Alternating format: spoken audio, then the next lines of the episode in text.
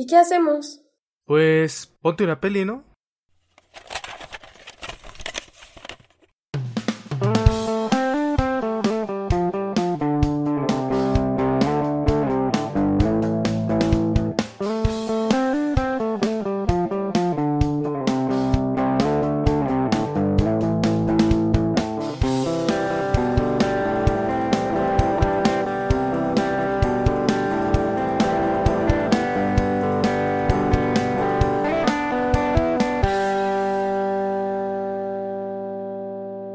¿Qué tal? ¿Cómo están? Bienvenidos a Ponte una peli, ¿no? Este podcast en el que nos dedicamos a platicar sobre películas, a recomendarnos también películas entre nosotros. Y en esta ocasión, pues nos fuimos por un producto un poquito diferente. Vamos a hablar hoy de una serie, que es una serie antológica original de Amazon Prime. Y que además, eh, curiosamente, esta serie está basada eh, en una columna muy, muy famosa, original del New York Times, ¿no? Y para este episodio también quisimos darle un toque especial y tener a una gran, gran invitada con nosotros, que es una gran, gran amiga. Ella es Nadia. Eh, hola Nadia, ¿cómo estás? Nani. Hola, ¿qué tal? ¿Cómo están? Bien, muy bien. Qué chido que aceptaste la invitación para venir a platicar de Modern Love, que es la serie de la que estaremos hablando el día de hoy, ¿no? Y para empezar, como ya mencionaba yo, esta serie que está basada en una columna eh, que se titula, es, es una columna homónima, tiene el mismo nombre, y básicamente es, eh, son historias que hablan acerca del amor, ¿no? Pero el amor moderno, por llamarlo de alguna manera, el amor en muchas y diferentes facetas. Eh, pues para empezar, ¿qué tal, qué tal les pareció esta serie? ¿Cómo, cómo la vieron? ¿Qué encontraron por ahí? Pues bueno, yo fui la que recomendó esta serie y a mí esta serie me, me encanta. Desde la primera vez que la vi me quedé así de, wow, ¿qué es esto? ¿Qué es este producto? Y después de justo Alex me dijo que el director era ¿Cómo se John llama? Carney. Siempre se me olvida. John Carney. John Carney, que es el director de una película que igual me gustó mucho, que se llama Once. Entonces dije, ah, pues sí. O sea, te, te deja ese mismo sentimiento. Entonces, sí, esta serie está padrísima. O sea, desde que la vi, la he visto cuatro veces y me encanta. Y desde que la vi, siempre se la ando recomendando a todas las personas que conozco. Va de, va de casa en casa tocando y recomendando. Sí. ¿Ya vio Modern Love? Sí, la creo. ¿Usted? Evangelizando, Ah, a, la Evangelizando a la gente sobre, sobre el amor moderno. sobre el amor. Dándole trabajo a, Ma- a Amazon. Amazon patrocina. Amazon, patrocínanos, por favor. Si escuchas esto, Amazon, ojo aquí con Ana. ah, aquí, ¿a ti qué te pareció, Nadia? Ya que tú eres nuestra invitada. Pues la primera vez que la vi fue por tu recomendación. Obvio. Gracias por recomendarla. Me ha encantado, la verdad que me ha encantado. No me lo esperaba. Yo pensé que iba a ser un poco más lenta, pero no, o sea, de verdad que me senté y en un día terminé los ocho episodios. Se pasan Join the rapidísimo. club. Aparte son súper cortos, entonces está súper fácil de ver. Me encantaron las historias. La música está increíble. Sí. Y los, los, los actores le dieron como mucha magia a los episodios, ¿sabes? Como que les quedó las partes que estaban haciendo, les quedaron perfectas. O sea, no. Y la ubicación, por favor, o sea, de verdad, no había Sí. mejor, no podía haber mejor ubicación que Nueva York. Sí, sí, Ya me sí. ganas de ir de nuevo. Son, son historias que destilan Nueva York, ¿no? Por, por todas partes. Son muy, muy neoyorquinas. Eh, y eh, mencionaba algo muy importante, Nadia, sobre la música. Eh, lo que pasa es que John Carney es músico. Él originalmente era músico, es un músico irlandés. Tuvo una banda hace muchísimos años, pero él decidió que lo suyo no era la música. No sé por qué, pero él decidió que, que lo suyo no era la música y decidió que lo suyo era hacer películas que cuya, cu- cuyo centro estuviera en la música o que la música fuera un ingrediente muy muy importante y esa es la razón por la que sí tenemos tenemos buenos soundtracks en, a lo largo de estos episodios. Hay, hay canciones muy muy padres muy bonitas pero además eso no creo que eh, para mí el cine o lo que hace John Carney es como muy feel good no son cosas que él hace para lo decía hace rato eh, antes de entrar a cabina platicaba Carlos acerca de que pues, es una película con un saborcito muy dominguero, ¿no? Está, o una serie, mejor dicho, muy, muy dominguera, muy palomera tal vez, muy ligera, obviamente, pero que pues no por eso es este, eh, no, no vale la pena verla, ¿no? A mí lo que me gustó fue que salen actores de todo tipo, ¿no? Sale eh, el este de Small Dog Millionaire. Sí, claro. eh, el este actor Ah, de la India que bueno, no, no recuerdo cómo se llama, sale Anne Hathaway, sale esta actriz que sale en, en Ozark y en, Ah, y en The Assistant. Ajá. Eh, o sea, salen como actores como de, de diferentes, eh, como extractos, vaya, como con diferentes trayectorias. Sí. Y eso pues está padre, ¿no? Y me imagino que los otros actores que no son tan mediáticamente famosos eh, han de ser como de esos actores neoyorquinos que llevan como toda una vida trabajando en Joy. producciones ahí en... Ajá, como, como un Joy de, sí, es cierto. de Friends, De que, Sí, sí, sí. que, pues sí, que viven de, de la actuación, pero que no son mediáticamente Wow. famosos, pero, pero que au- aún así son como de la talacha eh, actoral, ¿no? De Estados Unidos y de Nueva York en particular. Así es. Pues yo no sé si me gustó o no me gustó. Bueno, no me desagradó. este, pero sí hubo un capítulo que sí, y, y lo comentaba con Ann, ese sí me molestó totalmente, que es este la chica de, de Ozark. No, no sé cómo, cuál capítulo sea, no, no recuerdo. Eh, el de la... Es como el sexto, creo. Ajá, la joven que se enamora o no sé, ahí una cosa con el con el señor Ah, con ya el- un poco poco viejito. Ah, con los daddy issues, ¿no? Bien. Sí, sí, pero sí está, bueno, sí está padre cómo nos muestra la, la ciudad y cómo la, la relación entre, entre la ciudad y los personajes y el amor. Y pues también que, que nos enseña cómo, cómo el amor tiene muchas caras, ¿no? No solo es de pareja, no solo es eh, casa, casarte, no solo es hombre, mujer incluso, sino que el amor es una palabra tan grande y un sentimiento tan grande que lo puede tener cualquier persona y a cualquier otra eh, persona, cualquier ser o incluso cualquier otra cosa. Entonces, creo que esa es la enseñanza que yo me traigo de esta serie. Sí, así es. Sí, pues creo que lo que decías de este capítulo, ¿no? Que es un capítulo medio, pues difícil de ver, ¿no? Es Sí. como incómodo de alguna manera, Ajá. tal vez, pero es justo esto que, que, que es lo padre de la serie, ¿no? Que te muestra amor en diferentes facetas y amor que a lo mejor pensabas que no existía. Entonces, eso me gustó mucho también. Y lo que dices, ¿no? Que hay una frase que justo la dice en el capítulo donde sale el actor de que quiere ser millonario cuando la señora le está contando esa historia y Mm. cuan- y ella dice que el amor a veces el amor eh, verdadero tiene diferentes propósitos en la vida entonces eso está padrísimo no esa historia me encantó también Sí, sí, claro. Y, y al ser una, una serie antológica, lo que comentábamos antes, o lo que comentaba Carlos, me parece, que no, eh, los episodios pues no están necesariamente relacionados o no directamente relacionados entre sí, entonces pues eh, son autoconclusivos, ¿no? Creo que cada historia es autoconclusiva y pues no, no te pierdes de nada si, si te Sí. saltas una o si ves la otra o si ves primero la última, no pasa nada, ¿no? Entonces, eh, en ese sentido, creo que también es más fácil que, pues, debido a nuestras experiencias personales o a nuestros gustos personales, nos enganchemos más, ¿no? Con algún episodio. Y eso es lo que me gustaría que habláramos más, más, un poquito más adelante de cuál es su, su historia favorita, porque estoy seguro de que tienen una, una, un episodio o una historia que, que les llamó más la atención. Pero en general, pues sí, son, son episodios, son capítulos que hablan acerca de, del amor. Y pues me parece que hay varias ideas por ahí, ¿no? Interesantes. Incluso dentro de los mismos que abordan el amor de pareja, no lo abordan de la misma manera, ¿no?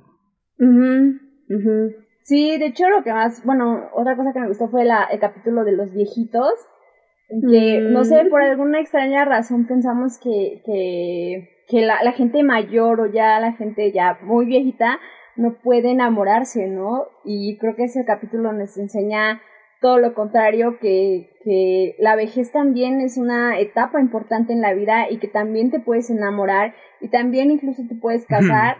Y, y no sé, eso, eso, eso me parece súper bonito porque justamente estaba viendo una, eh, hace rato estaba en, en Instagram y vi que una, una de mis maestras, o bueno, una, una maestra de la facultad, que es muy joven, anda con un señor como 30 años mayor que ella.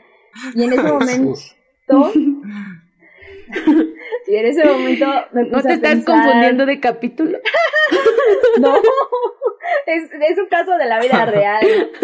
Y llevan ya como 10, 15 años juntos y me puse a pensar, o sea, no sé cómo será dentro de 10 años y, o sea, ya el señor ya va a estar súper, bueno, si es que todavía está, va a estar súper, súper grande. Por eso a ellos no les importa ni, ni los ha detenido de, de que sigan juntos y que se amen y que vivan juntos.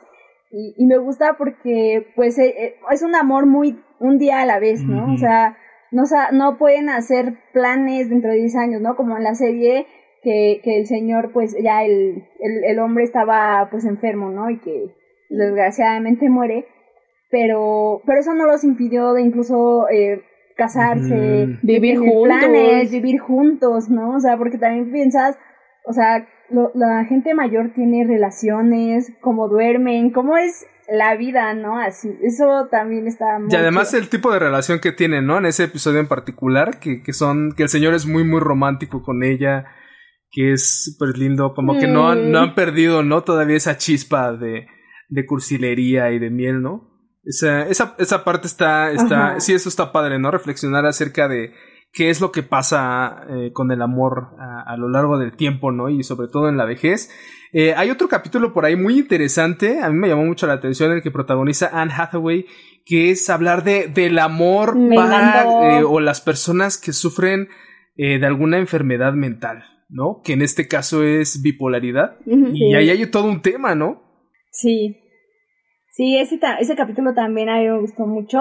Ah, le contaba hace rato a Ana que a mí me han gustado mucho ver a Anne Hathaway en bicicleta, porque es un capítulo en el que ella todo el tiempo se la pasa en bicicleta, pero hay una película que Ana y a mí nos encanta que es la de siempre el mismo día, y pues desgraciadamente su personaje muere, ¿no? atropellada por un tráiler que por un conductor borracho de la bicicleta. Entonces yo, e, esa, esa me angustió muchísimo pero sí es un tema bien interesante, ¿no? O sea, o, no sé si ocultarle eso a, a, tu pareja o a tus amigos, ¿no? Por, por temor a que te juzguen o a que no entiendan, pero pues sí es una realidad, o sea, la gente no entiende que, que tienes problemas mentales y que, o sea, que no es un día no es, no, no, no vas a estar bien cuando echándole ganas, ni vas a estar bien eh, pues de muchas maneras, ¿no? O sea, es, es, un proceso químico en tu cerebro y no es sencillo, ¿no? Y yo entiendo que no es sencillo para las otras personas, pero, o sea, no es sencillo para nadie y sí es todo un tema bien complejo y, no sé, es, es difícil, yo creo. Lo interesante de ese capítulo, según yo, es que es el único capítulo en el que sale como musical. Ay, sí. Bailando y cantando. También la música partida en ese capítulo, de verdad. Y siento que el, el, el tema principal en ese capítulo fue que lo admitiera ella primero. Porque se estaba como agotando a todos, pero fue como, ella la tenía que admitir primero para entonces abrirse con los demás, ¿sabes? Eso fue como el amor propio, que también es una de las ramas de, Exactamente, sí, tienes toda la razón. Es un capítulo que habla sobre el amor propio y aceptarse uno mismo. Y también, incluso para mí, sería por, por ahí en algún momento hacia el final del episodio el concepto de la sororidad. Porque es cuando, con la que era su jefa, que después este, la despiden del trabajo y todo por este tema. Y que nadie sabe, ¿no? O sea, nadie sabe por qué es así, sino que simplemente pues, asumen que, que no le gusta ir a trabajar o lo que sea y la despiden. Y después. Es una floja. Ajá, y después cuando ella se abre, ¿no? con, con esta mujer que era su jefa ella es muy, muy comprensiva, ¿no? Y termina apoyándola y termina siendo un soporte para ella. Ese es un momento muy, muy lindo. Entonces creo que sí, tiene razón Nadia. Es un capítulo que nos habla mucho del amor propio y también del amor que debemos tener con nuestros pares, ¿no? Sean, sean hombres o mujeres, pero de, de ese soporte que deberíamos darnos, ese apoyo que deberíamos darnos entre nosotros, ¿no? El, el tema de las enfermedades mentales creo que sigue siendo un tabú muy muy grande, especialmente para las personas que lo que la sufren, ¿no? Que sufren alguna enfermedad mental. Yo me imagino que debe ser muy muy difícil asumirlo, admitirlo y, decirlo, ¿no? Que es lo que pasaba en, en, este episodio. Yo al principio no entendía, la verdad. O sea, yo, yo pensaba que era como un episodio que habían querido hacerlo musical nada más porque sí, porque no entendía esta super energía, ¿no? De Anne Hathaway tiene una energía impresionante. Y después de la nada, se, le, se va, ¿no? Y, te quedas así como de madres, ¿qué pasó aquí? Ajá, y, y, es eso, ¿no? Es, creo que nos cuesta todavía entender eh, a las personas que pasan por una situación parecida.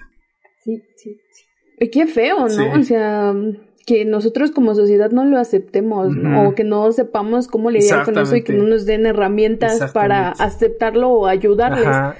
Y justo igual para ellos, ¿no? Porque ella es la, la, misma que está contando esa historia y dice, es que nadie lo sabe y creo que tal vez ya es tiempo que a estas personas pues los dejen que ellos solos creen una opinión de mí, ¿no? O sea, porque solamente tienen una opinión que yo les dejo ver, o sea, solamente, y ella misma lo dice, o sea, solamente voy a ver a las personas cuando estoy segura de que voy a impresionarlos. O sea, de otra manera ni me aparezco. Y hay una parte muy fea que siento que es, por ejemplo, lo de la, cuando menciona su bipolaridad, que es cuando la comparan con una actriz, ¿no? Con Rita, ah, no me acuerdo cómo se llama, pero esta actriz es muy viva, ajá, o sea, como ella está, ¿no? Muy viva, muy alegre y todo esto. Y es muy feo esto cuando está en la cama y dice, pues es que ellos se van a dormir con Rita y amanecen conmigo.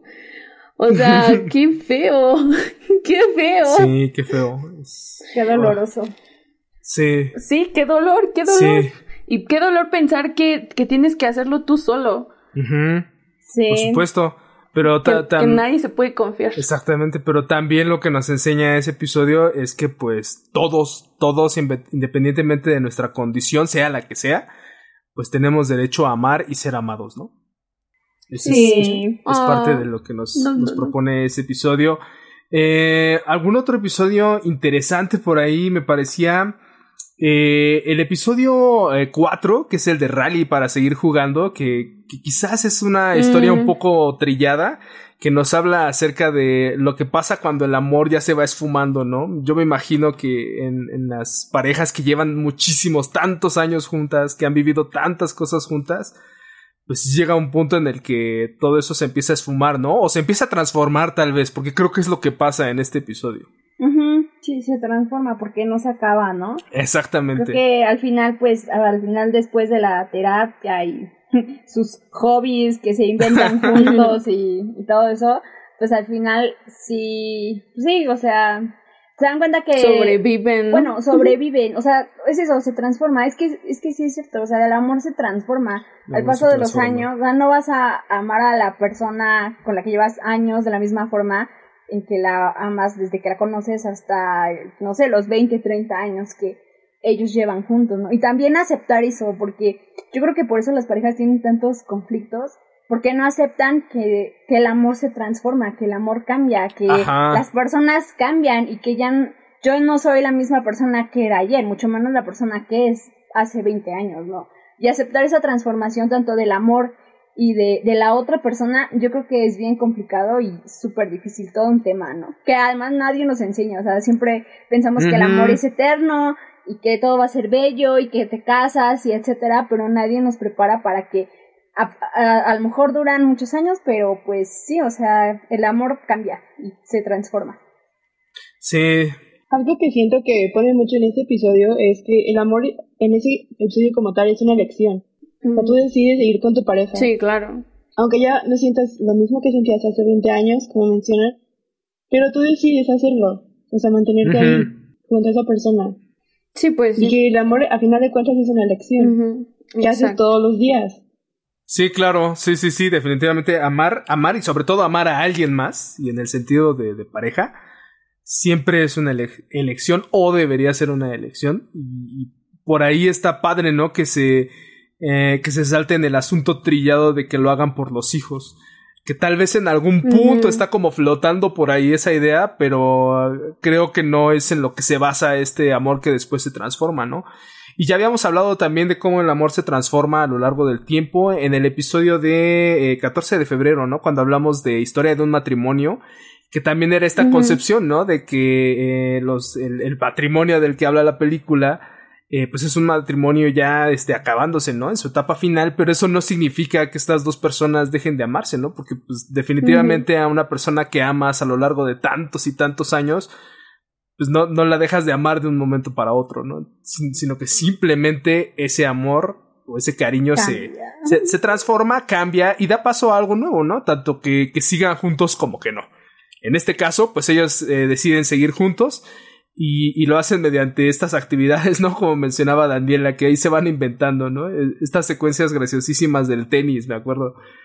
que, que, que, hay un punto en el que están súper hostiles, ¿no? Hay un punto en la relación en la que está tambaleándose tanto que, que, entre ellos están súper hostiles y ni se hacen nada. Hasta se pegan, ¿no? se avientan las pelotas y así.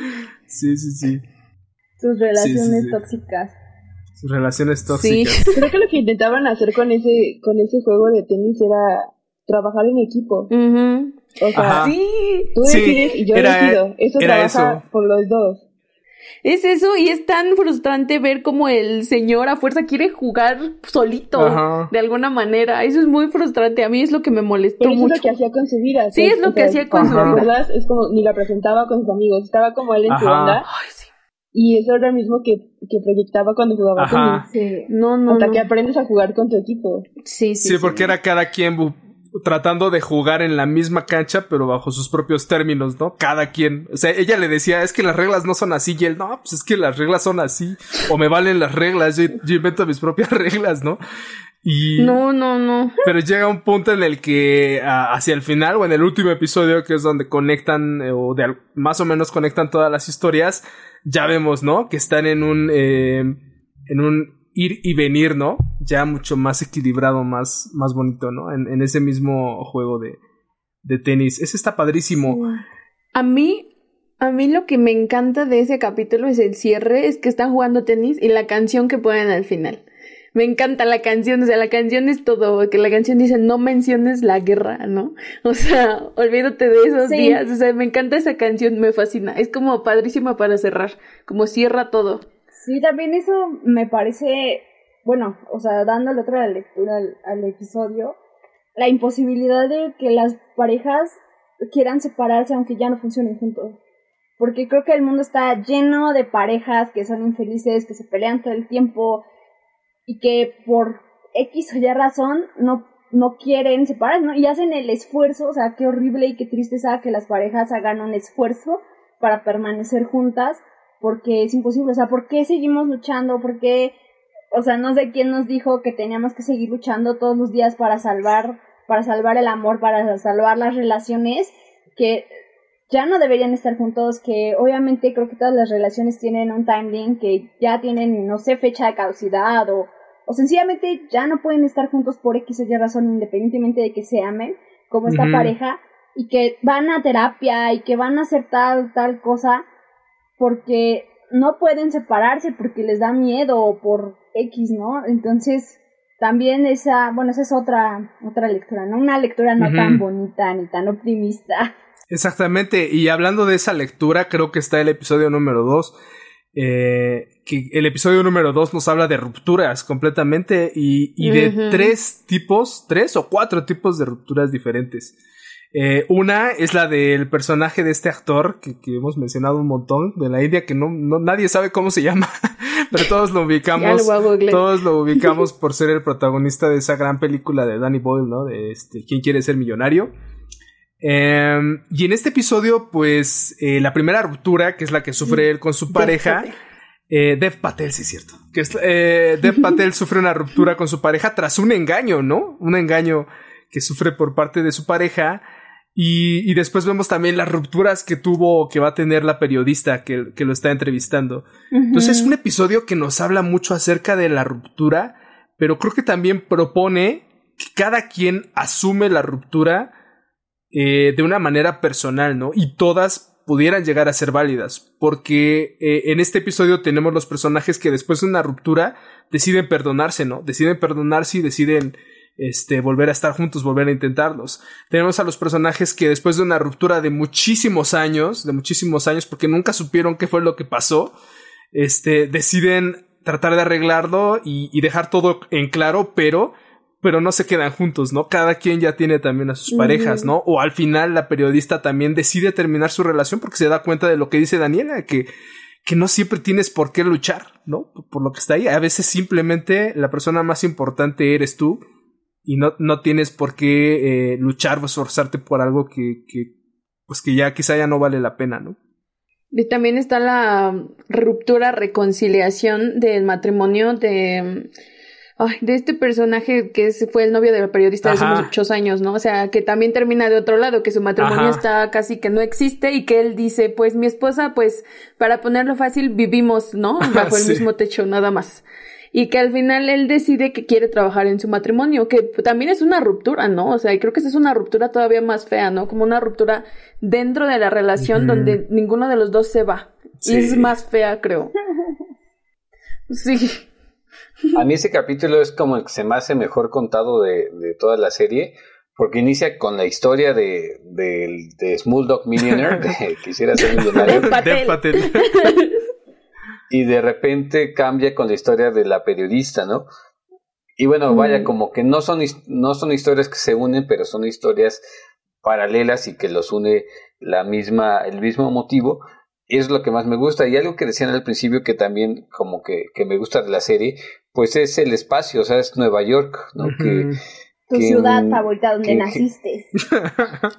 es correcto. Es que sí. No, bueno. Es que, tiene, es un cliché totalmente, ¿no? Ya es un, ya es un lugar común, ya Pero por antonomasia, ¿no? Pero en general, pues la verdad, Todas las historias se ven bien ahí. Por eso lo ocupan mucho para grabar.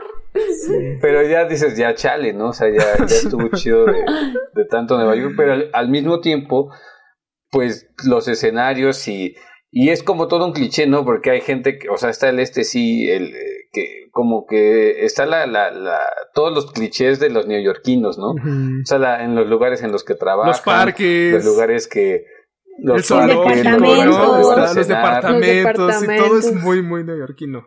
Completamente. Sí, todo es un cliché totalmente, pero bueno, eso también está padre, ¿no?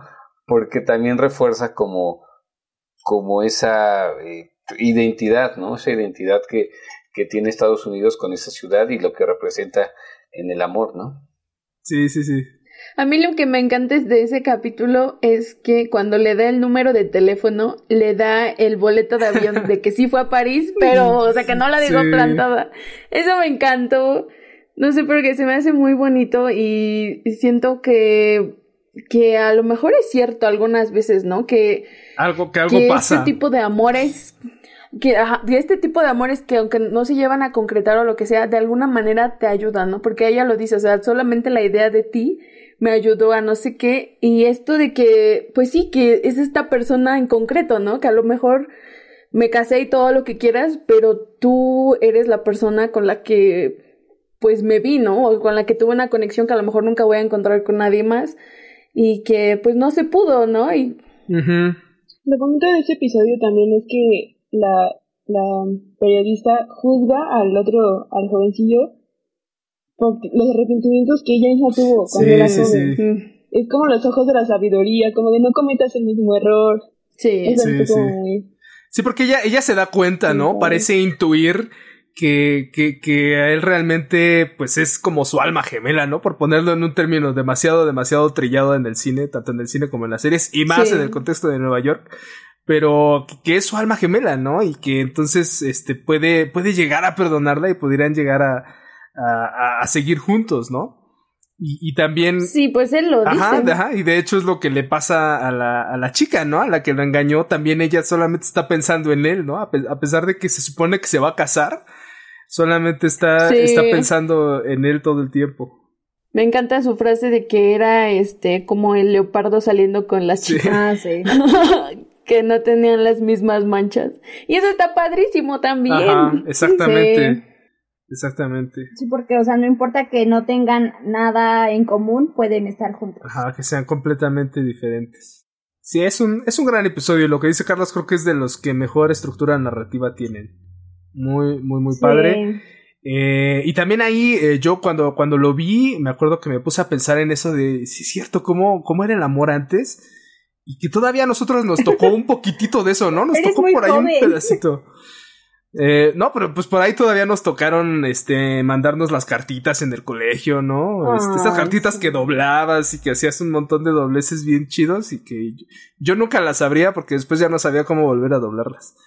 Pero, pero estas cartas así que me, me encantaba cómo lo hacían. que luego hacían como un baúl, o no sé qué tanto hacían, y, estaba padrísimo, ¿no? Eh, pero sí pensar, porque esto podría parecer absurdo, ¿no? En, en, el día de hoy, en el, en el presente, pensar en que conociste a alguien y ya nunca volviste a encontrarlo. Es como de, güey, ¿por, qué no le pediste su Facebook, no? ¿Por qué no le pediste su algo, no? Su Twitter, su WhatsApp, lo que sea.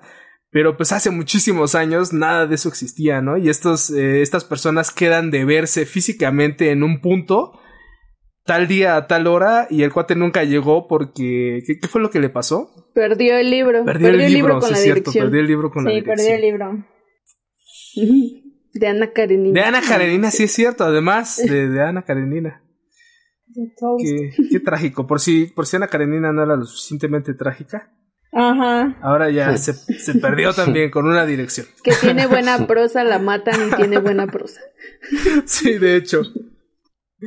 Eh, también eh, otro episodio a mí que me gustó mucho, eh, que estuvo interesante también, es el de el del hospital, porque es como la peor cita que podrías llegar a tener en tu vida. Sí. ¿Cuál es la peor cita que han tenido? ¿Cuál es la peor cita? Ay, no. Mm. He tenido muchas. He tenido muchas malas citas. es que ese, ese, episodio me puso a pensar eso. ¿Cuál ha sido la peor cita que he tenido en la vida? No, no sé. Mm, pero sí, ese. Yo creo que fue una que quedé con un tipo para ir al cine y llegó como media hora, como media hora después de la hora a la que habíamos quedado y este, y llegó y yo estaba enojada porque yo siempre que voy al cine me gusta comprar palomitas y todo eso.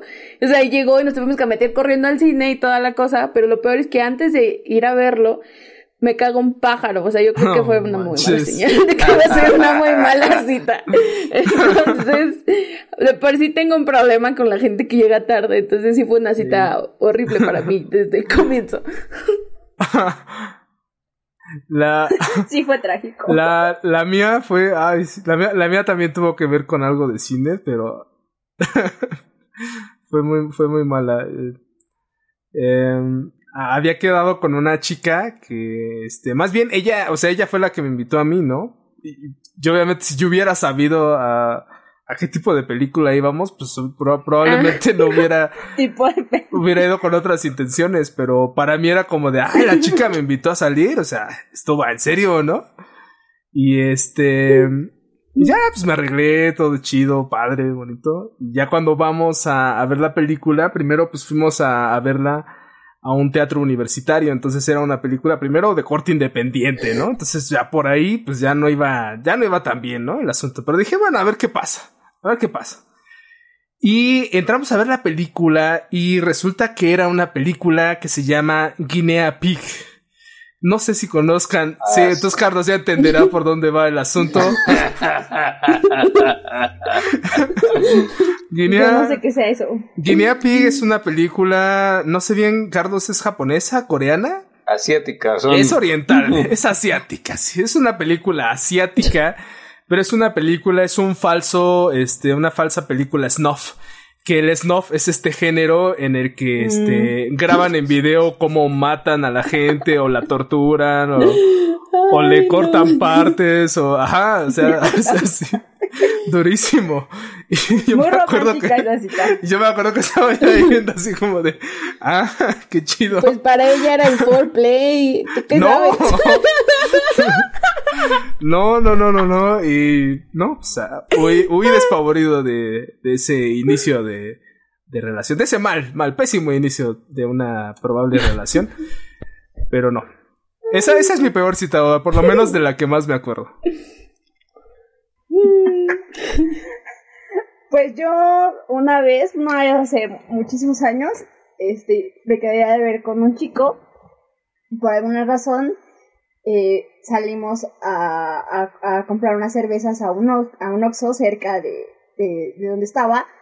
Y este, y por no sé qué pasó en algún momento. Eh, abrió la cerveza y pasó una patrulla y nos iban a llevar a la cárcel. Afortunadamente no pasó, pero esa yo creo que ha sido una de las peores Tengo una lista importante, pero yo creo que esa está como en el top. Está muy arriba. Ay, no. Sí. ¿Y ustedes? Eh, ajá. Nadia, Carlos. Ya, cuenten, cuenten. No creo que ninguna mala cita, la verdad. Ay, esta rompecorazones. Ah, tiene que haber una, entendieron tiene que haber súper bien. una. No, pues es que fíjate que, que no las considero malas, o sea, son como Son y aprendizajes. eh, luego se vuelven divertidas, o sea, malas no son. Puede, o sea, ¿sabes? No me acuerdo un haberme divertido yo en mi mala cita. Pero sean espontáneas y al final son divertidas. Puede o no que continúes con esa relación, pero al final sí te divertiste, o sea. Lo bailado, ¿quién te? Exacto. No, yo ahorita no me acu- así como de una mala mala no me acuerdo. Otro no sé. rompecorazones. Ya, pues sí. Obvio. No, sí, es que la- así como algo gacho no me acuerdo. Y chale, y No sé, aquí no. con un historial de malas Sí, citas, no qué más. mala onda. Ya estoy pensando en otras. Avancemos. Sí, pero definitivamente creo que el episodio va más como por lo que dice Nadia, ¿no? Que es esta mala cita que, que empieza terrible, que, que continúa súper mal, empeora cada vez más. Y al Mm, final eh, resulta que es algo, eh, pues sí, entretenido, divertido, o más allá de eso, son dos personas que no se conocían y que por azares del destino tuvieron que pasar una noche completa en un hospital y terminan conectando, ¿no? Terminan conectando por eso. Esa, ese episodio también estuvo, me, me pareció interesante. quien menos te lo esperas. A mí me gustó mucho ese episodio, creo que es de mis favoritos porque me gusta de alguna manera la vulnerabilidad, ¿no? Y lo genuino que se vuelve en algún punto. Que es una, que es, pues sí, porque pon tú que una cita siempre vamos para, pues sí, para deslumbrar, apantallar, impresionar. Ujú. Y estas citas se vuelven algo tan común que, o sea, que te puede pasar de verdad en cualquier momento, ¿no? O sea, y, y lo dice el chico, ¿no? O sea, es que me has visto en mi momento más vulnerable, ¿no? Ujú. Y sí, me, ah, porque creo que a mí lo que me gusta de las relaciones es este tipo de, de genuinidad y vulnerabilidad que existe dentro de una relación. Y ellos lo dicen, ¿no? O sea, parece que ya saltamos muchísimos años y ya estamos en una relación de años, o sea, después de, de, de esto, de ¿no? esa noche. Entonces, ajá, por eso a mí me gusta mucho ese capítulo. Sí, es bueno, es, es, es muy genuino, sí, muy genuino, muy auténtico. Si te muestras muy vulnerable, bajas toda Sí. la guardia. Sí, pues, cuando más te... pues pobre chavo, le bajan con- el calzón y tiene una mano aquí y otra. Ah, No manches, no. Claro. Sí, completamente vulnerable, pero ajá, es un gran, gran episodio, ¿no? Y que, que nos demuestra eso, cuánto, cuánto nos cuesta bajar a la guardia, ¿no? Bajar todas nuestras, este, todas esas pantallas que ponemos siempre. Que ahí vuelve a entrar lo de las enfermedades mentales, ¿no? Cuando él dice que está Mm, tomando sí. antidepresivos y algo para su ansiedad. Ajá. Que, o sea, que es algo que a lo mejor no pensaba mencionárselo quién sabe cuándo, ¿no? En algún momento, si tuvieran otra cita, que vamos a lo mismo, ¿no? Y ahí la chava de alguna manera, pues, decide quedarse, ¿no? Por, por cualquier otra razón que después menciona, pero pues se queda. Pero además el, el, el chavo, el tipo es como un paria del amor, ¿no? Porque se supone que él Sí. consigue esa cita porque lo dejan plantado, ¿no? Una, una chica que tenía una cita y lo dejó ahí plantado. Y, o sea, él es como el, el mala suerte, ¿no? Del amor. Y la chica es la rompecorazones más bien, ¿no? Porque la chica se supone que es guapísima y que incluso cuando, cuando empieza el episodio, ¿no? Va viendo como que todos se, se quedan viendo a la chava y se lo quedan viendo a él como de, pues, ¿qué hace este güey con esta, con esta chica, ¿no? Sí, pues en general se me hace como una serie, o sea, como muy, muy como para, como ya lo han mencionado, como para no tener la idea trillada que el amor es, eh, Romántico. pues, pues sí, solo es romántico, solo es como una relación de pareja común, ¿no? Sino que pues tiene múltiples aristas y, y múltiples formas de, de observarlo y de vivirlo. Y, y pues lo que se me hace chido es que entiendo que la, que la columna, publicada originalmente en el New York Times, es, no tiene un autor, o sea, vaya, eh, son autores múltiples y han escrito ahí decenas y decenas de personas, ¿no? Y cada uno pone su, su historia o, o- o las reflexiones que tiene acerca del amor, ¿no? Y eso es lo que se ve muy plasmado en la serie, ¿no? Eso es lo que, lo que me gusta y, y, y aparte que, pues sí que trata como de alejarte un poco de la idea romántica de una relación.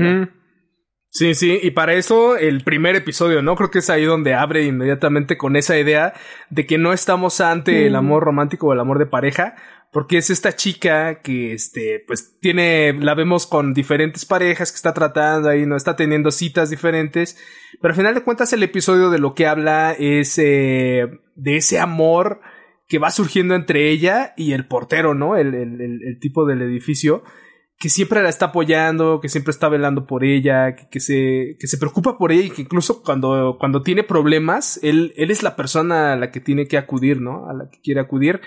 Y eso me gustó, ese, ese episodio me gustó porque yo pensé que iba, yo, pensaba que todo iba hacia un final ya dictado, ¿no? Que, que ellos iban a quedarse juntos. O sea, esa era la idea que yo tenía cuando empecé a ver el episodio que ella y el portero, o sea, que ella se daría cuenta mágicamente de que el tipo que siempre está ahí para ella, pues es este, es el amigo y entonces Guzmín, y que entonces este se va, este, con él es con quien tiene que estar. Y oh sorpresa, no es así, ¿no? En ningún momento va por ahí el episodio. Ni siquiera el mismísimo Guzmín tampoco no tiene ninguna intención más allá con ella que una amistad, una sincera amistad. Que ese es amor incondicional, ¿no? o sea, en pues sí, en la definición completa es amor incondicional. Sí, sin pedir nada a cambio. Sí. Y sin segundas, sin segundas intenciones, ¿no? Tampoco, o sea, no, no, no es que el tipo estuviera pretendiendo algo, sino que simplemente lo hacía porque. La quería. Porque la quería, ¿no? Por, la quería. Eso existe de verdad. Ah, qué Guzmín. Eso existe de verdad. ¿Quién sabe? Creo que es el punto de, de la serie entera, de mostrarte los diferentes lados de que puede tener el amor. Incluso en este episodio es como de, el amor existe simplemente porque las personas valen la pena. O sea, deja tú de, de, poner una categoría a la persona tal, sino lo que te demuestra. O sea, padres, el, el portero, sí. el hijo adoptado, o sea, de todas las personas imaginables recibes amor incondicional. Y a veces tú no te das cuenta, es eso de las situaciones de la vida real, que no notamos tan fácilmente, pero que ahí están. Es ese amor oculto que por fin como que sale a la luz. Sí, sí, sí. Y creo que es amor que tal vez a veces damos por sentado, ¿no? Sí.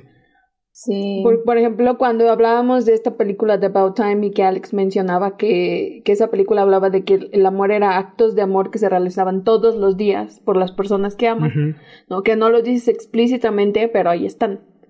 Exactamente, sí, son esos pequeños actos cotidianos de amor. Em, y sí, lo que, lo que me encantó de este episodio en particular es esa idea, ¿no? De, de, pensar que, que sí que un, un, hombre y una mujer pueden ser amigos sin, sin necesidad de, de, que haya algo más, ¿no? Entre ellos. Esa, esa parte estaba padrísima. Porque creo que es algo que pasa muy a menudo, eh, que, que, muchas veces confundimos esas muestras de cariño eh, con algo más o con un amor romántico de pareja. Y pues no va por ahí la cosa. Y es lo que le pasa al, al tipo del episodio número 6, que, es probablemente el episodio más incómodo de toda la serie, eh, que es esta chica, ¿no? Eh, Sugar Daddy. Es que no, ajá, tiene, tiene estos daddy issues, tiene estos problemas.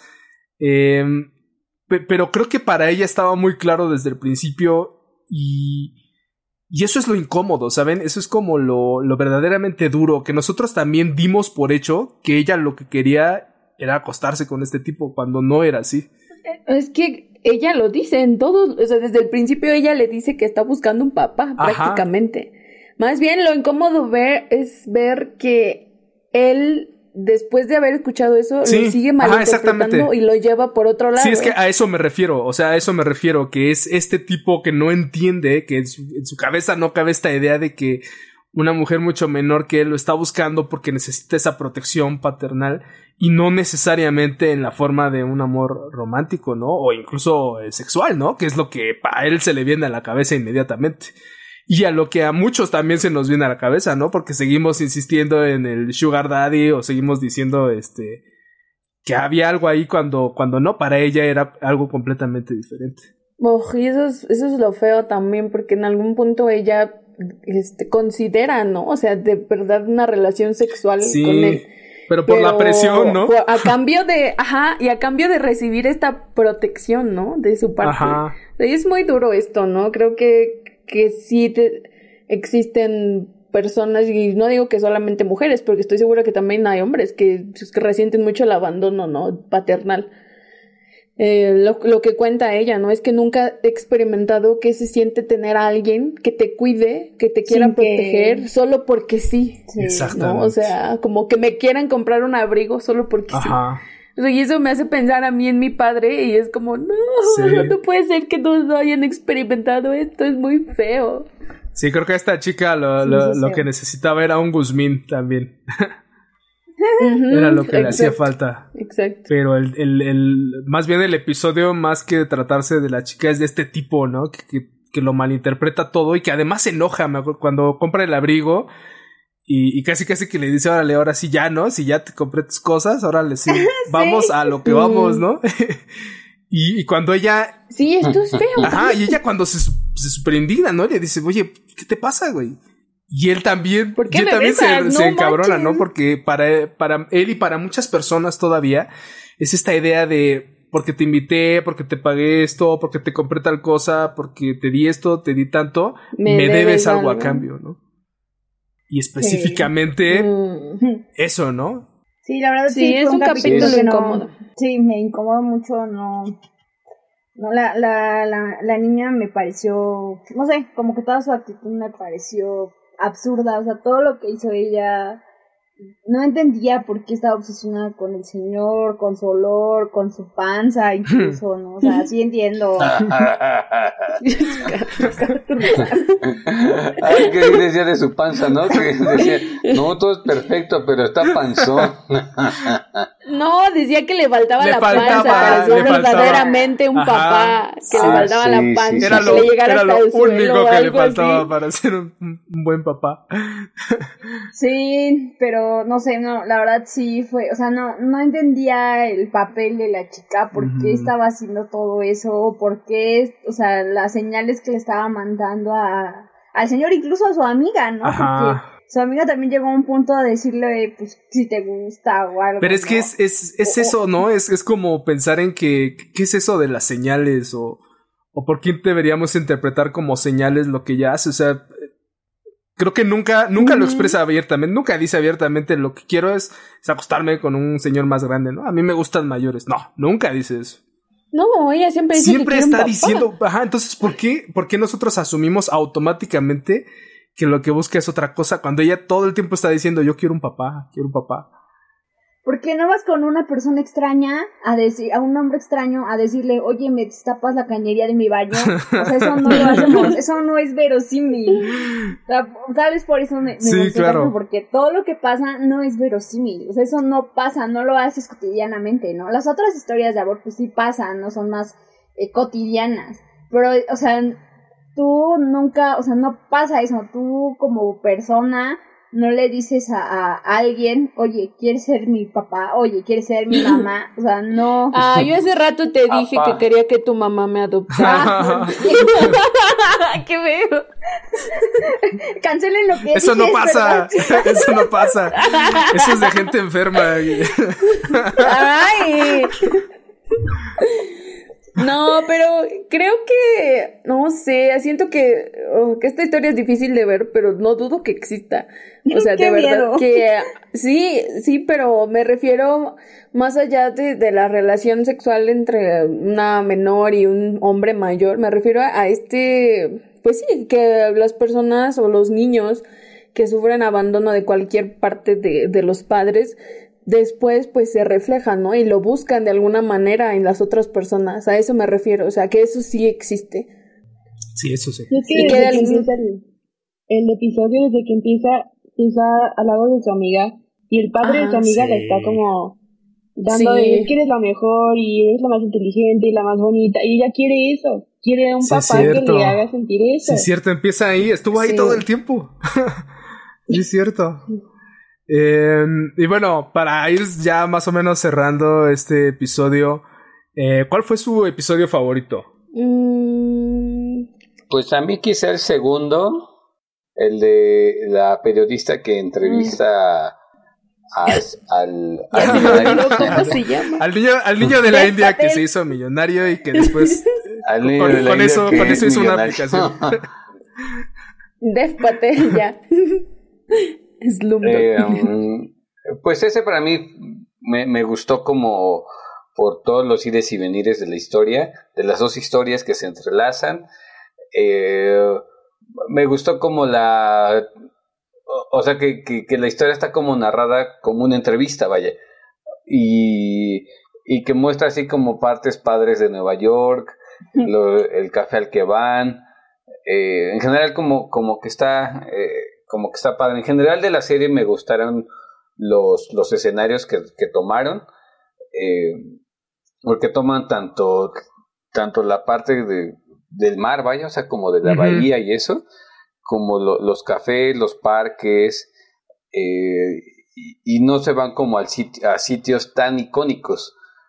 O sea, sí, algún, sí, sí en algunas partes, pero no son como tan icónicos y de, la, y de aún así tú identificas que son historias neoyorquinas. En general eso fue lo que más me latió. Sí, sí, sí. Sí, sí, sí. Eh, pues para mí, eh, mi episodio favorito es el de eh, El suyo era un mundo de uno, que es el episodio número 7. El mío también.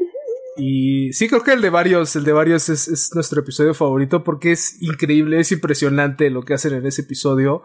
Creo que en ese condensan toda la serie, condensan todo. O sea, la serie es ese episodio, para, para mí, ¿no? Personalmente.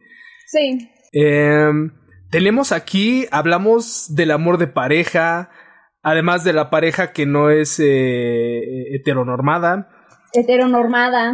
Hablamos también acerca de la adopción, eh, hablamos acerca del derecho a decidir, ¿no? Este, tener un hijo o no, que los hijos son una elección, ¿no? Eh, completamente, o deberían serlo, deberían serlo en, un mundo ideal, todos los hijos, todos los niños deberían ser una elección.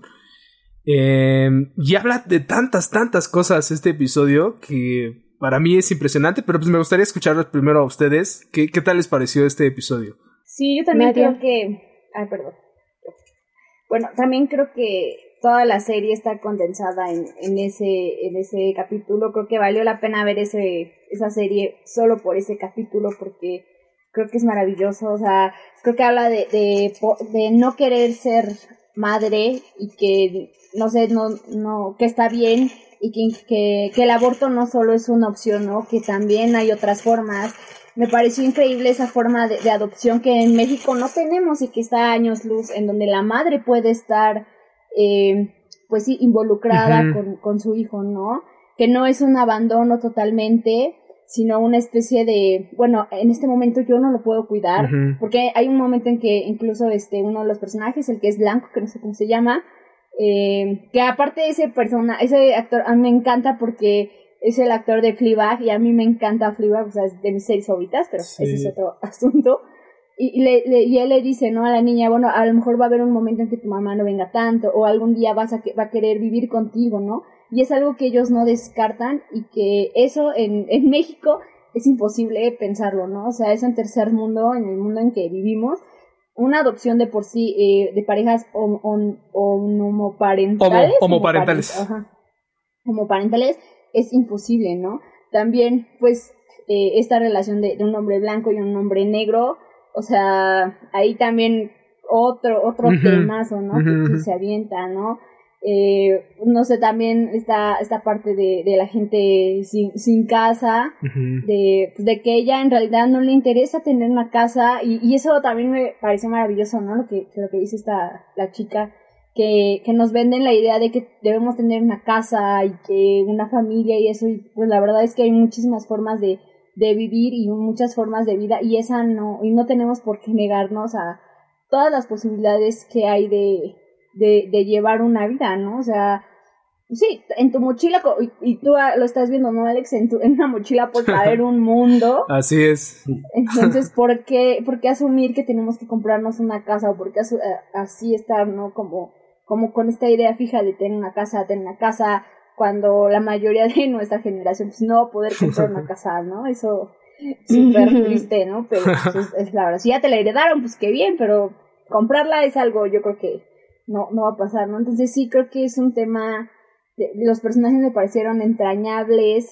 No sé, también ahí vi que, por ejemplo, el, el, el, negro, este, no sé cómo se llama, no sé si sea...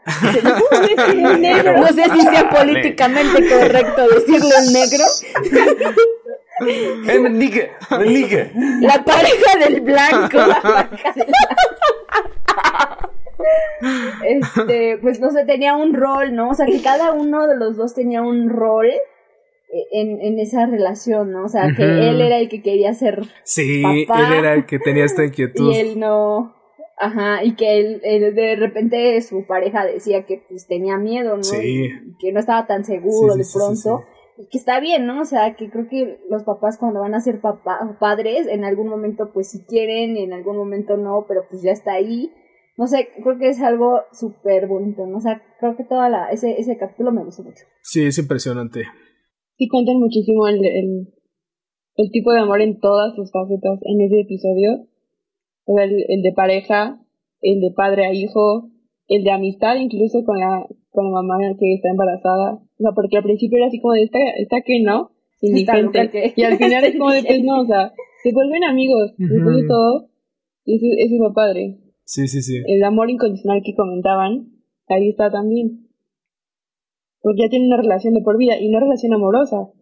Ajá. No lo mismo, es, es, es de amor, pero no amorosa, ¿sabes? Y un amor elegido totalmente, además. Sí, claro.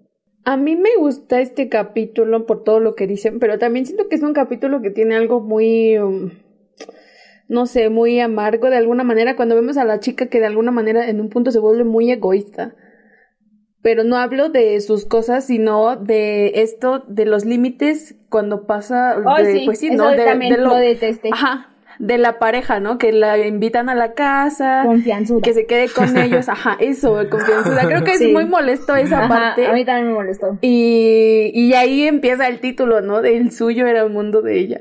Cuando empieza a decidir que es la casa y que aquí pueden entrar este quien quiera mientras yo esté aquí y no sé qué. Y pues sí. sí, creo que. Creo que si hablamos en términos de amor moderno, este es el episodio que nos demuestra más todo eso, ¿no? Todo esto, todas estas son formas y manifestaciones del amor moderno, del amor que conocemos ahora, o que empieza a, desarrollarse ahora en la actualidad. Eh, ya hablaron muchísimo de la pareja eh, o de la sino de la pareja homoparental interracial además eh, el hecho de la adopción. Entonces creo que, creo que este es el episodio. este es el episodio que, que habla realmente de qué es eso, ¿no? ¿Qué es esa concepción o esa noción de lo que es amor moderno, ¿no? Entender que el amor puede tener caras completamente distintas a las que tenía hace 20 o 30 años. Y para mí este episodio es, es mi favorito porque no sé si la primera vez que lo vi me, me tocó de una manera muy, muy cañona. O sea, yo me acuerdo que estaba. Sí, aquí con los Estaba yo, estaba yo llorando con este episodio así, derramando lágrimas completamente. Em, pero porque a mí lo que me tocó realmente eh, en esta historia es la cuestión de la adopción. Es esta cuestión de. de los niños. Y creo que el hecho de adoptar es, uno de los actos de amor más, más grandes que puede hacer un ser humano o una pareja. Eh, porque adoptar a un, a un, ser humano, a una persona, a un niño, eh, es, es, darle una oportunidad, ¿no? Es realmente darle esa oportunidad. Una oportunidad que de otra manera no habría tenido. Y es lo que dice la, la madre, ¿no? En algún punto, ya cuando nace el bebé y que el actor es Andrew Scott, el, el blanco, eh, él, él, le había dicho, ¿no? Él le había dicho, eh, es que yo tengo miedo, ¿no? De que también, ¿qué tal si cuando tú veas a tu bebé, te vas a enamorar perdidamente de él o de ella y, ya no vas a querer darlo, ¿no? Eso también es, es, un miedo latente. Y creo que le pasa eso por una fracción de segundo a ella, ¿no? Llega una fracción de segundo, ella está enamorada completamente de, del bebé que acaba de dar a luz, de, la, niña, que acaba de dar a luz. Pero después dice algo que, es completamente válido y muy sabio también lo que decía Daniela, ¿no? Ella decía es que yo no voy a cambiar mi estilo de vida, yo voy a seguir en la carretera y la verdad es que eso no sería una buena vida para este bebé. Y aceptar eso también está cañón, ¿no? O sea, el, hecho de aceptar que no tienes lo necesario para, para dar o tener una maternidad o una paternidad responsable, creo, creo, creo que eso es algo muy maduro que, que, cualquier persona podría hacer y que no muchos hacen, ¿no? Y que no hacen. Ajá, y que no hacen. Y ahí es donde está el tema Mm. de si sí o si no al aborto, que cada quien podrá tener eh, su punto de vista y sus concepciones personales, eh, pero creo que más bien la, eh, un, un punto focal de esa discusión debería estar en maternidad sí o maternidad no. Ajá, y en, y en, y en debe ser deseada, ¿no? Tendrá que ser deseada la maternidad. O, o si no, no será y no, y no va a funcionar, ¿no? No va a funcionar. Y es de lo que ella se da cuenta y por eso lo da en adopción, ¿no? Y, y eso fue simplemente Sí. a mí lo que me, lo que me quebró, ¿no? O sea, es, es una cosa preciosa, es una cosa hermosísima lo que pasa en este episodio. Sí, sí lo es. Sí, pues sí. Muy duro, ¿no? Y que justo ella dice, ¿no? Que toda mi vida he hecho cosas muy irresponsables. Esta es la primera cosa responsable que he hecho. Exactamente. Entonces. Sí, yo, yo, yo pues sí. creo, creo muy, muy firmemente en eso. Eh, tener un hijo es una responsabilidad enorme, pero no es solamente una responsabilidad que uno adquiere con, con el niño o, o consigo mismo, es eh, traer un hijo al mundo es una responsabilidad que adquieres con la humanidad misma, ¿no? O sea, es, Sí. es así de grande, ¿no? Es así de cañón, es así de cabrón y por eso, pues, pues no, no, no todos es- estamos o estarían dispuestos a, a tener un hijo, ¿no? Y no tendrían por qué estarlo tampoco, o sea, tampoco digo que, que el no desearlo esté mal, no, claro que no. Eh, el, a, a Andy, que es el, el- la pareja de, de, de Andrew Scott, eh, él quiere, él tiene este deseo, ¿no? Dice, es que llegó un punto de mi vida en el que me siento incompleto, o sea, quiero, me, Me siento, siento aburrido, aburrido estoy aburrido de, mí, ¿no? Necesito a alguien, quiero a alguien, quiero darle este amor a alguien.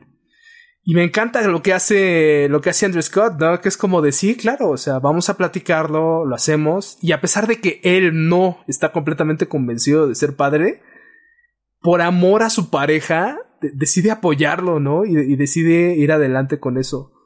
Es de verdad lo, lo que pasa, todo, todos estos actos de amor cotidianos que pasan en este episodio son simplemente increíbles. Para mí, la serie es, es este episodio, es el mejor, la mejor muestra de, de esta serie. Sí, yo también lo creo. Súper, súper. Es precioso el capítulo. Sí, además un actorazo, ¿no? Andrew Scott, que mencionaba Daniela. No, no conozco la serie que, que mencionas, pero Ah, no, Fleabag es- El blanco. el blanco, el actor blanco. pero Sí, Fleabag es una cosa padrísima. Sí. Ojalá algún día lo no conozco, comentar aquí. no conozco la serie. Se- Seguramente en, en algún episodio estaremos hablando de ella. Eh, pero eh, para los que sean más mainstream, eh, por ahí lo van a ubicar como Moriarty de la serie de Sherlock.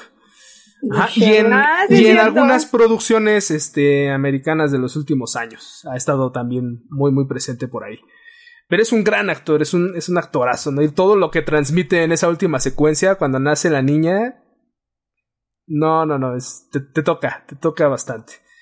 Eh, entonces, pues no sé si, si quisieran añadir algo. Creo que ya platicamos acerca de todos los episodios, tratábamos de abordar todos los temas.